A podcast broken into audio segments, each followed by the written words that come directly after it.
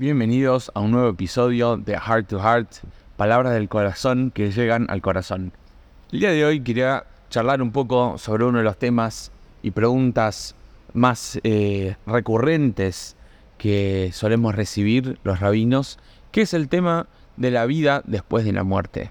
¿Qué pasa? ¿A dónde vamos? Si hay alma, si hay infierno, eh, si somos castigados, eh, si hay paraíso, dónde queda el mundo de almas, si hay que enterrar, si se puede cremar, un poco de todo eso.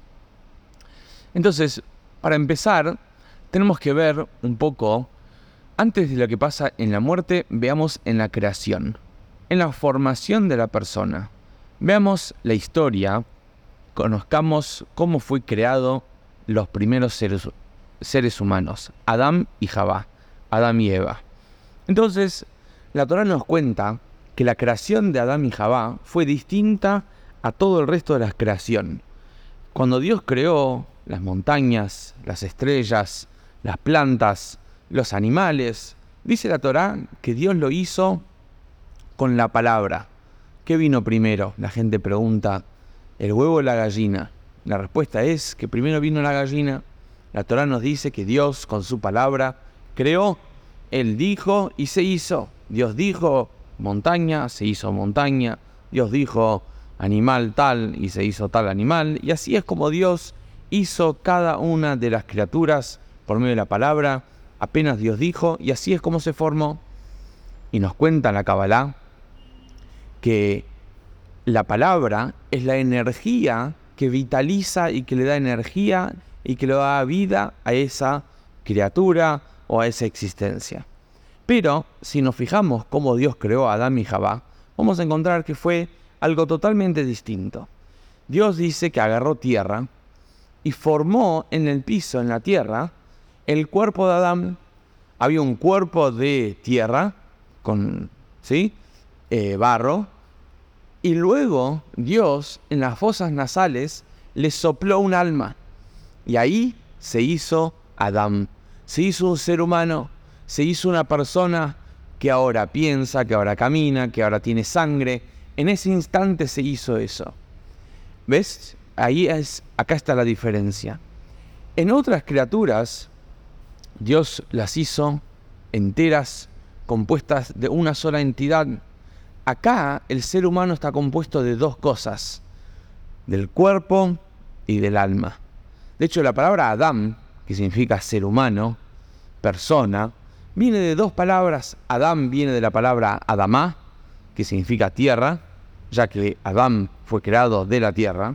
Y Adán también viene de la palabra Adamé, porque fue creado a imagen y semejanza de Dios. ¿Por qué?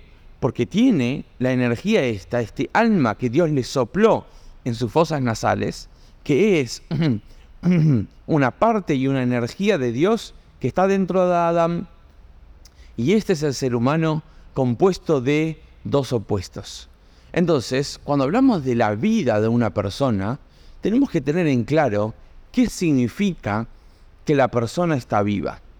Entonces, el cuerpo, por sí solo, un cuerpo sin alma, no tiene vida.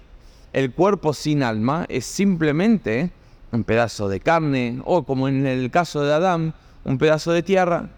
Una vez que tiene un alma, una vez que tiene un alma, este alma le da vida al cuerpo, ya que el alma es vida y el alma, vida, en cualquier lugar donde va, da vida. Una persona que tiene vida, donde sea que está y con cualquier persona que se encuentra, impacta influye. La electricidad da electricidad en cualquier lugar que esté, activamente y pasivamente. Eso es lo que la electricidad es automático, lo hace, se da. Lo mismo el alma. Una vez que entra en el cuerpo, el alma vitaliza al cuerpo en un 100%. Ahora, ¿qué significa entonces la muerte? La muerte significa la separación del cuerpo con el alma. El alma, al ser que es una parte de Dios, y no es que tiene vida, sino es la fuente de vida, un alma nunca muere. Así como un cuerpo nunca tuvo vida propia, siempre tuvo vida y energía gracias a que el alma le estaba dando vida y energía, así también el alma nunca muere mismo después de haberse desligado del cuerpo. Porque el alma no vivía por estar ligada con el cuerpo, sino el alma vive por ser una parte y una energía de Dios. Entonces, una vez que Dios llega, decide que llegó el momento que esa persona tiene que, por diferentes motivos, terminar su misión acá abajo en la tierra, el alma se separa del cuerpo. Entonces, ¿qué pasa con el alma? El alma vuelve a su estado natural y original al mundo de almas. Eso es lo que pasa después de la vida. En realidad, no es después de la vida, porque la vida siempre continuó y siempre continúa. Lo único que cambia es dónde esa vida se encuentra y en qué estado. Esa vida antes se encontraba en este mundo terrenal, físico, donde se expresaba en un cuerpo. Ahora ese alma vuelve a su estado original y se encuentra pura y exclusivamente en un mundo de almas. ¿Dónde queda ese mundo de almas? Acá mismo, acá abajo en la tierra, es el mundo de almas. Pero no lo podemos ver, no lo podemos tocar, no lo podemos escuchar, porque es, es un mundo de almas. Y los cinco sentidos no tienen tanto contacto eh, con ellos. Es igual que yo te pregunté, ¿dónde están las ondas de radio? Obvio que están acá, están en cualquier lugar, pero tenemos que tener el, el aparato y la herramienta adecuada para poder captar esas ondas. Entonces, por eso la Torah nos cuenta que después de la vida física de una persona, los familiares que se quedan acá abajo tienen la oportunidad de conectarse con esa persona que físicamente ya no está, de una manera de que eh, de una manera espiritual. Antes te conectabas con esa persona de una manera material, por medio de hablarle y que te responda, por medio de que le servías una comida, por medio de que lo llevabas y lo traías a diferentes lugares, de que compartías momentos. Pero ahora esa conexión se da de una manera espiritual. Por eso es muy importante hacer mitzvot en mérito y en recuerdo de esa persona, porque esa es la manera judía de cómo conectarnos con las almas judías después de que físicamente ya no se encuentren más en este mundo. Ahora, en relación al cuerpo, dice la Torah que hay que enterrar. ¿Por qué? Porque de la tierra venimos, a la tierra volvemos. Explican los sabios de la Kabbalah que el cuerpo, al ser que fue el recipiente del alma por tantos y tantos años, se impregnó la santidad y la energía del alma en el cuerpo.